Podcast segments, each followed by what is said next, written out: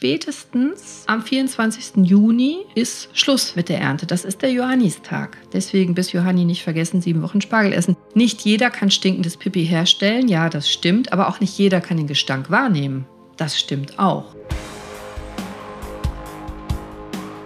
Hi und herzlich willkommen. Schön, dass du da bist. Heute geht es um Spargel und bei Spargel denke ich ja nicht unbedingt an eine Orthopädin, aber meine Patientin eben doch. Die rief mich an, völlig verzweifelt und bat mich um Hilfe.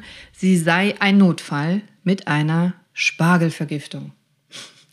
Aber bevor ich dir davon erzähle, falls du für mich beim Deutschen Podcastpreis noch stimmen möchtest. Die Abstimmung geht nur noch bis diesen Sonntag, Sonntag, 8. Mai 2022. Dann würde ich mich freuen, wenn du das tust, entweder direkt auf der Seite vom Deutschen Podcastpreis. Ich verlinke dir die Abstimmung aber auch nochmal hier unten in meinen Show Notes. Danke dir. Sie müssen mir helfen, ich habe eine Spargelvergiftung, sagte die Patientin zu mir am Telefon. Meine Arzthelferin stellte die Patientin durch, weil sie das auch nicht glauben wollte. Und ich habe erst gedacht, das wäre ein Spaß. Jetzt kenne ich die Patientin schon sehr lange und die ist auch lustig normalerweise. Aber an dem Tag war das gar nicht witzig. Der ging es nicht gut. Die hatte Sorgen und sie wollte dass ich ihr helfe. Sie bat mich drum, liebe Frau Dr. Schott, ich weiß, aber meinen Hausarzt möchte ich das nicht fragen. Ihnen vertraue ich. Sie sind ganzheitlich. Bitte, ich bin sicher, ich habe eine Spargelvergiftung. Helfen Sie mir. Was kann ich tun? Ich bin schon auf dem Weg zu Ihnen. Und bevor ich was sagen konnte, so im Sinne von, äh, pff, als Orthopädin bin ich damit überfordert, legte sie auf und dann saß ich da. So, jetzt weiß ich wohl, dass Spargel ein Gemüse ist. Das weiß ja jeder. Ich weiß aber auch, dass Spargel eine Heilpflanze ist. Und die Dosis macht das Gift. Und eine Heilpflanze, die theoretisch Heilwirkungen hat, kann theoretisch natürlich auch Nebenwirkungen haben, also Vergiftungserscheinungen machen. Aber ich hatte vorher noch nie von einer Spargelvergiftung gehört. Nicht wirklich. Also ja, ich weiß, ähm, Hippokrates hat schon über Spargel geschrieben als Heilpflanze. Was war 460 vor Christus? Und da wurde dem Spargel auch ganz viel nachgesagt an Heilwirkungen. Also äh, soll helfen gegen alle möglichen Steinleiden, also zum Beispiel Gallensteine, Nierensteine, aber auch bei Herzklopfen, Husten, äh, mit blutigem Auswurf. Also wenn man so blutig hustet, Rheuma, Gicht, Milzerkrankung, Leberleiden. Das war damals immer so, so furchtbar unspezifisch. Und Spargel sollte auch helfen, die Menschen männliche Potenz zu steigern oder je nachdem, in welcher Quelle man liest, äh, empfängnisverhütend sein, also nur das Gegenteil. Aber in allen Büchern, in allen möglichen Kulturen sagt man Spargel eine Heilwirkung nach. Von der chinesischen Medizin weiß ich zum Beispiel schon 4000 vor Christus hat man mit Spargel gearbeitet in der Medizin. War sich seiner Heilwirkung deutlich bewusst. Und dass der medizinisch eingesetzt wird, kannst du auch schon am Namen erkennen. Asparagus officinalis. Asparagus heißt Spargel und officinalis sagen wir immer dann für eine Art, wenn wir die Pflanze verwenden in der Medizin. Das heißt praktisch eine Pflanze mit arzneilicher Wirkung. Also eine Pflanze, die wir für medizinische Zwecke nutzbar machen können, die wir für medizinische Dinge einsetzen können. Dann nennen wir die officinalis. Und vielleicht hast du auch schon davon gehört, dass Spargel blutreinigend sein soll. Auf jeden Fall harntreibend. Oder vielleicht hast du es gemerkt nach Spargelgenuss, dass du relativ zügig zur Toilette musst und vielleicht riechst du ja dann auch Spargelurin. Das kann übrigens nicht jeder riechen und auch nicht jeder hat diesen Stinkeurin, aber das erkläre ich dir gleich. Also auf jeden Fall Spargel, ja, Heilpflanze, da hat man aber in der Regel den gepressten Saft genommen oder die getrocknete Wurzel. Also nicht den Spross, den wir essen. Hast du gewusst, dass wir nicht die Frucht essen, sondern nur den Spross? Erkläre ich gleich noch was zu. Auf jeden Fall habe ich mich gefragt, ob meine Patientin vielleicht einen Gichtanfall hatte. Denn ich weiß als Orthopädin, Spargel ist purinreich. Und Purine die werden im Körper in Harnsäure umgewandelt. Und diese Harnsäurekristalle, die können echt Probleme machen, wenn du zu viel Harnsäure im Blut hast. Das nennen wir auch Hyperurikämie, zu viel Harnsäure im Blut. Dann können sich diese Harnsäurekristalle in Gelenken ablagern. Dann kriegst du manchmal schlagartig Schmerzen im Gelenk. Das nennen wir Gichtanfall. Dein Gelenk schwillt an, das wird heiß, das wird rot, das tut wahnsinnig weh. Gicht ist eine Stoffwechselerkrankung, bei der sich Gelenke entzünden. Und innerhalb weniger Stunden kannst du massive Schmerzen haben. Das kann sehr schmerzempfindlich sein. Und Und oft ist es der dicke C, das Großzehengrundgelenk. Das hat einen eigenen Namen, diese schlagartige Gichterkrankung, die sich im dicken C bemerkbar macht. Das nennen wir Podagra. Und ich weiß aus der Literatur, das wird dem Spargel häufiger vorgeworfen, dass der Podagra machen kann. Also diesen Gichtanfall im dicken C. Jetzt hatte die Patientin aber gesagt, Magenschmerzen, Übelkeit, naja, vielleicht vor Schmerz. Ich habe gedacht, lass sie erst mal kommen und ich recherchiere schon ein bisschen und ich gucke, was ich für sie tun kann. Also, beim Gichtanfall ist der Auslöser hm, Harnsäurekristalle, das sind so winzige nadelförmige, spitze Kristalle in deinem Blut, die in einem Gelenk dann diese Entzündung machen können. Und Spargel kann das pushen. Spargel kann durch diese entwässernde Wirkung was eigentlich gut ist und was eigentlich ja auch geraten wird bei, bei Gicht und Rheuma. Das ist nämlich das Blut verdünnt und auch diese Giftstoffe löst. Spargel löst auch Harnsäure. Äh, das ist eigentlich gut, weil du es loswirst. Aber sagen wir mal, wenn du entweder sowieso zu viel Harnsäurekristalle im Blut hast und dann durch einen Spargelgenuss noch diese Blutwerte ansteigen lässt, dann können die sich in Gelenken bemerkbar machen. Oder wenn du vielleicht eine eingeschränkte Nierenfunktion hast, wenn du sowieso zu Nierensteinen neigst oder schon an Gicht massiv erkrankt bist und dann Spargel isst, also nochmal einen hohen Anteil an sogenannten Purinen zu dir nimmst, dann könntest du dir vielleicht einen Gichtanfall züchten. Ja, das habe ich auch gelernt.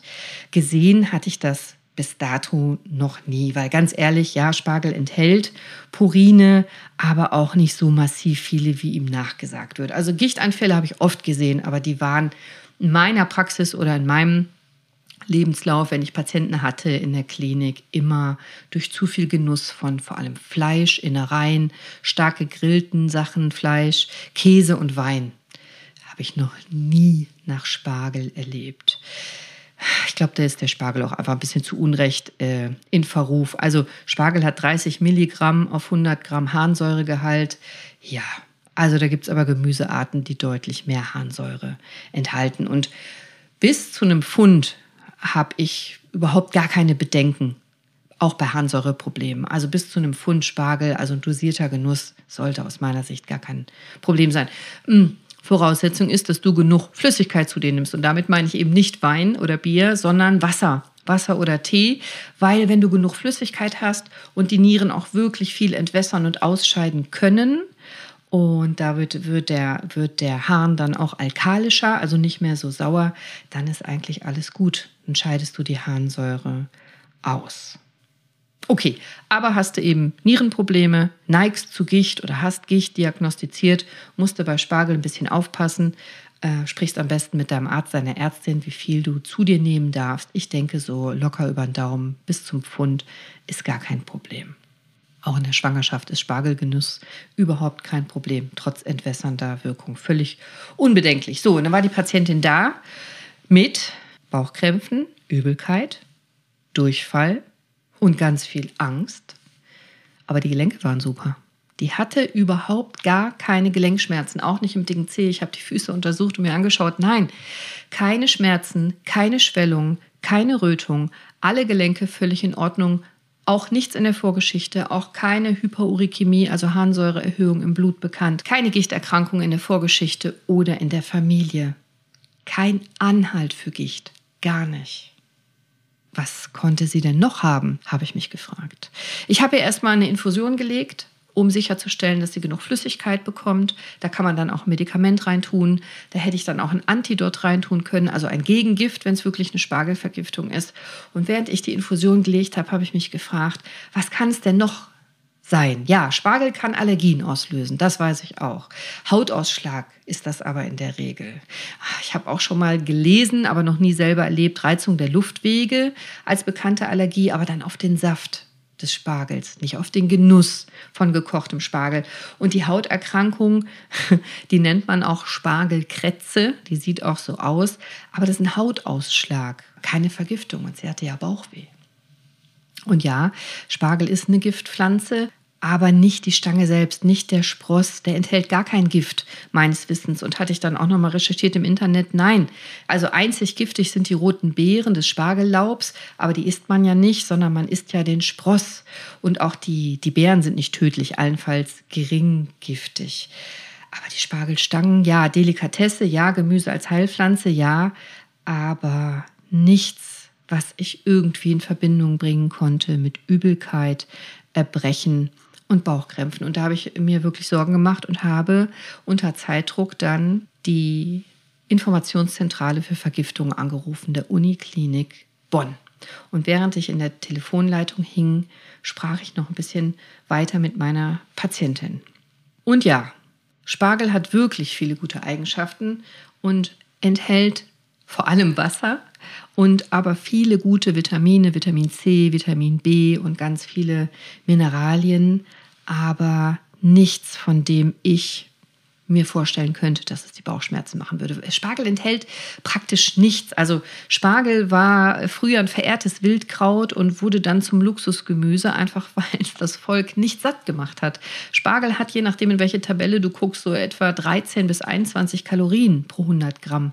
Also gar nichts. Es ist fast nur Wasser drin, Mineralien und Vitamine. Die grüne Variante hat noch Chlorophyll. Die ist deswegen grün. Es ist der gleiche Spargel in der Regel, ganz ähnlich. Der wächst nur anders auf, wenn du so willst. Der wird anders angebaut. Der weiße Spargel bekommt ja extra keine Sonne. Der soll unter der Erde wachsen, die Sprosse.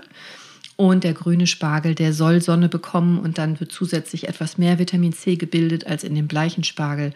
Und es ist Chlorophyll drin. Chlorophyll, das Grüne, was nochmal sehr gesund ist. Spargel insgesamt ist eben eine sehr anspruchsvolle Pflanze, die ist mehrjährig, die muss man gut hegen und pflegen. Also acht bis zehn Jahre im Feld kann die Erträge bringen und die musste auch heute noch per Hand stechen. Deswegen ist Spargel so teuer, dafür, dass er praktisch keine Kalorien enthält. Deswegen Luxusgemüse.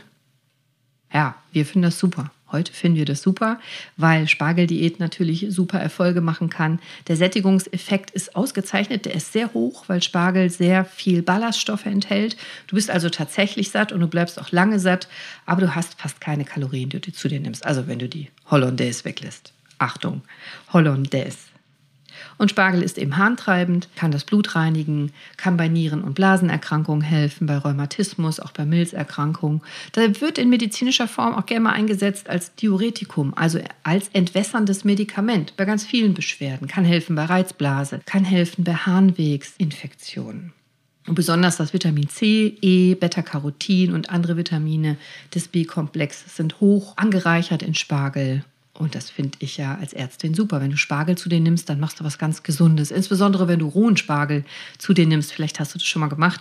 Ich mag das sehr gerne, den rohen Spargel. Auch in Salaten zum Beispiel mag ich den super gerne. In Spargel ist viel Folsäure drin. Besonders wenn du ihn eben roh isst, ist die Konzentration an Folsäure viel höher, was nochmal wichtig ist. In der Schwangerschaft verhindert Fehlbildung beim ungeborenen Kind. Und Folsäure brauchst du überhaupt für ganz, ganz viele Stoffwechselvorgänge in deinem Körper. Antioxidantien sind drin. Mineralien wie Kalium. Das, das Kalium wird auch äh, verantwortlich gemacht, auch für diesen harntreibenden Effekt. Eisen ist drin, Magnesium, Calcium, Kupfer, Molybden, andere gute Sachen, die du brauchst. Und auch ganz viele Saponine, das sind so bioaktive Substanzen. Die machen den unteren Teil der Spargelstange so ein bisschen bitter und die sind eben sehr gesund. Die sollen helfen gegen Krebs zum Beispiel, vorbeugen. Die sollen entgiftend wirken. Die sollen antimikrobiell sein, Cholesterin senkend. Am Ende ist vermutlich vor allem die Asparaginsäure verantwortlich für diese Heilwirkung. Das ist eine Aminosäure, eine wichtige Aminosäure. Asparaginsäure macht Sinn. Asparagin heißt Spargel. Übrigens nicht verwechseln, die wird immer gerne verwechselt mit der Asparagusinsäure. Das ist was anderes. Die Asparagusinsäure, das ist eine Schwefelverbindung. Asparagin ist eine wichtige Aminosäure, die du brauchst. Asparagusinsäure ist eine Schwefelverbindung, die du nicht brauchst. Die sorgt dafür, dass der Urin stinkt nach Spargelgenuss. Und auch übrigens, dass die Muttermilch dann nicht mehr lecker schmeckt. Also solltest du stillen und dein Baby mag auf einmal deine Milch nicht mehr, kann das am Spargelgenuss liegen. Das kannst du ausprobieren. Also Asparagusinsäure, das ist eine schwefelhaltige Carbonsäure, die kommt in Spargel vor und das ist ein Derivat der Isobuttersäure. Und vielleicht weißt du, dass wir mit Buttersäure Stinkbomben herstellen können. Und deswegen ist dir vielleicht auch klar, dass diese Schwefelverbindung schuld ist, dass nach Spargelgenuss der Urin stinken kann. Und nicht bei jedem Menschen ist es so. Früher haben wir gedacht, bei allen Menschen riecht der Urin so streng nach Spargelgenuss. Stimmt aber gar nicht. Nur in 40 Prozent der Fälle glauben wir heute. Also das, das geht zurück auf eine Studie 1987, da man Versuche mit über 800 Freiwilligen aus aller Welt gemacht und da kam raus, dass nur 43 Prozent dieser Versuchspersonen betroffen waren. Also nur die stellten stinkenden Urin her. Nur 43 Prozent. Also 40 Prozent. Und dann kommt sowas zustande, dass wenn man googelt, man liest, dass nur 40 Prozent der Menschen ein bestimmtes Gen hätten, das für den Geruch verantwortlich ist. Aber ganz so einfach ist es nicht. Das stimmt nicht. Wie immer in der Wissenschaft, ganz so einfach ist es nicht. In dieser Studie waren es 43 Prozent der Versuchspersonen. Das muss nicht heißen, dass es bei allen Menschen so ist. Und nicht jeder kann stinkendes Pipi herstellen. Ja, das stimmt. Aber auch nicht jeder kann den Gestank wahrnehmen. Das stimmt auch. Gibt es nämlich auch eine Menge Studien zu und auch Doktorarbeiten, wo man am Urin gerochen hat. Das wäre jetzt keine Doktorarbeit, die ich gerne gemacht hätte. Aber das haben Studien eben auch gezeigt. Es kann sein, dass der Mensch stinkendes Pipi herstellen kann. Aber nicht jeder Mensch kann den Gestank wahrnehmen. Nicht jeder kann das riechen. Am Ende des Tages weiß die Wissenschaft nur, Männer und Frauen sind gleichermaßen betroffen, ob es stinkt oder nicht, ob sie es riechen können oder nicht. Das ist jetzt nicht Frauen- oder Männerlastig. Hat ein bisschen was zu tun mit der Enzymausstattung. Also welche Enzyme hast du, um Asparagusinsäure abzubauen oder eben nicht. Die Fähigkeit wird vererbt, aber es ist nicht schädlich. Es hat gar keine Aussage darüber, ob das gesund oder ungesund ist. Es ist einfach so. Ich kann dir nur verraten, wie ich rausfinde, ob mein Gesprächspartner diese Schwefelverbindung herstellen kann oder nicht. Ich frage nämlich, ob nach Spargelgenuss sein Urin stinkt. Und wenn er sagt, was meinst du? Dann weiß ich, er kann es nicht.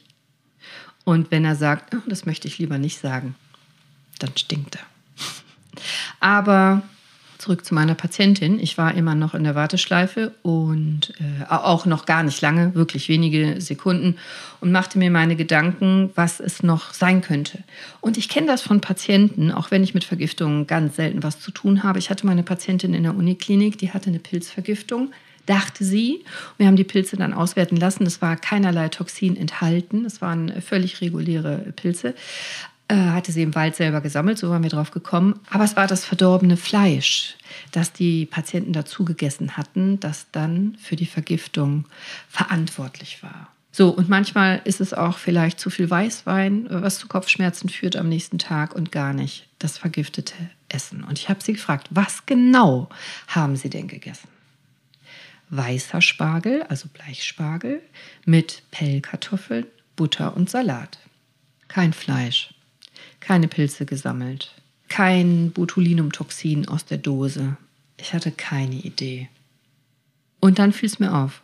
Wir hatten Hochsommer, wir hatten August.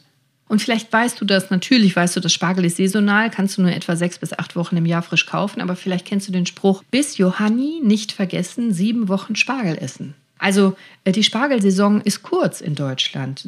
Ungefähr so Mitte März geht es los, bisschen witterungsabhängig, aber spätestens am 24. Juni ist Schluss mit der Ernte. Das ist der Johannistag. Deswegen bis Johanni nicht vergessen, sieben Wochen Spargel essen. Und wir hatten August, die Ernte war längst vorbei. Wo, wo, wie kam sie denn an Spargel? Vielleicht lag da der Hase im Pfeffer. Und dann habe ich sie gefragt, wieso hatten sie geschälten Spargelgenuss im, im August? Wie haben sie das gemacht? Und dann sagte sie, na ja, aber ähm, wir lieben Spargel und wir kaufen dann in der Saison immer ganz viel Spargel auf Vorrat und schälen den und frieren den portionsweise ein. Und das machen wir immer so und dann haben wir das ganze Jahr Spargel. Das machen wir seit Jahren so. Und dass da beim Einfrieren was passiert sein sollte, das, das konnte ich mir nicht vorstellen. Und dann hatte ich endlich einen Kontakt zu der Zentrale und schilderte das Problem und bekam die Antwort, nein, also Spargelvergiftung gibt es nicht. Allenfalls diese roten Beeren, die Spargelbeeren, die können Symptome machen. Und dann habe ich die Patientin gefragt, hören Sie mal, ähm, Sie haben nicht zufällig, ist ja Quatsch, ne? Die roten Beeren gegessen? Und dann, doch, doch, das war's. Das war die Lösung. Das hatten sie getan. Also sie. Sie hatte das getan. Ihr Mann hatte nichts von dem Salat gegessen. Die waren beim Spazierengehen über die Spargelfelder gelaufen, hatten die Spargelfelder bewundert, hatten so Lust auf Spargel bekommen, haben diese wunderschönen roten Beeren gesehen an der Spargelpflanze und äh, die waren beide felsenfest davon überzeugt, weil sie ja wussten, dass es Spargel ist und sie Spargel so lieben und immer essen, dass die Beeren essbar sind. Die sahen super schön aus im Salat. Sie hatte noch so ein paar essbare Blüten reingetan und hat einen schönen bunten Salat gemacht mit diesen weinroten Spargeln. Spargelbeeren. Jetzt konnte sie nicht sagen, wie viel sie davon gegessen hatte. Die Zentrale sagte mir, so fünf bis sieben solcher Beeren können schon Erbrechen und Bauchkrämpfe machen, aber sie sind eben nicht tödlich und allenfalls gering giftig und ich solle mir gar keine Sorgen machen, wenn es eine gesunde, erwachsene Frau ist. Und so war es auch. Also meine Patientin war sonst kerngesund, war mittleren Alters. Diese Beeren können eher mal gefährlich sein für kleine Kinder oder ältere Menschen. Aber bei diesen Vergiftungserscheinungen macht man eigentlich nichts. Viel Flüssigkeit, viel Wasser trinken, viel Tee trinken. Es lief ja schon die Infusion. Und ansonsten wenn es deutlich mehr als sieben Beeren gewesen wären, riet mir die äh, Informationszentrale für Vergiftungen, solle man vielleicht mit Kohle arbeiten, Kohle verabreichen, Kohlekompretten. Das haben wir dann zur Sicherheit auch gemacht, weil sie nicht wusste, wie viele Beeren sie gegessen hatte. Hatte sie aber wahrscheinlich gar nicht mehr zu sich genommen als fünf oder sieben Stück. Keine Kinder hatten vom Salat gegessen, keine älteren Menschen hatten vom Salat gegessen. Der Mann leider auch nicht, nicht leider bezogen auf die Beeren, sondern auf Salat. Das gibt es ja häufig, dass die Männer den Salat nicht mit essen. Nein, das ist nicht gut. Ich finde das viel besser, wenn die den Salat essen. Aber in dem Fall war es ja gut für den Mann. Und er war der Vergiftung entgangen. Und meine Patientin hat sich schnell erholt. Und ich habe was gelernt. Und du? Hast du auch was gelernt? Ich möchte dir eine Hausaufgabe geben. Entweder machst du dieses bis Johanni nicht vergessen sieben Wochen Spargel essen, denn jetzt ist Spargelzeit. Ich liebe Spargel zum Beispiel. Isst doch sieben Wochen lang ganz viel Spargel, weil er gesund ist. Wenn du da keinerlei Einschränkungen hast, wie Nierenfunktion oder erhöhte Harnsäure, also Gicht, sonst sprich mit deinem Arzt, deiner Ärztin. Oder wenn du Spargel gar nicht leiden kannst, auch das gibt es ja, ein anderes leckeres Gemüse kannst du ja trotzdem sieben Wochen lang essen. Am besten Rohkost. Und um sicher zu gehen, schreib mir das. Ich würde mich freuen, wenn mir du schreibst, denn dann kann ich dich feiern und kann dich unterstützen. Und freue mich darüber, wenn ich was bewirken kann mit dieser Spargelfolge. Ich habe gelernt, dass es eine total schlaue Idee ist. Damals habe ich das gelernt, äh, Spargel einzufrieren, denn ich liebe auch Spargel. Seitdem friere ich den auch ein und dann könnte ich auch mal im August oder Oktober oder zu Weihnachten Spargel machen. Das äh, macht dem Spargel gar nichts. Der muss nur gut geschält sein vorher und dann kannst du ihn gut einfrieren. Du kannst ihn auch eingefroren direkt in kochendes Wasser werfen, dann bleibt er sogar noch bissfest.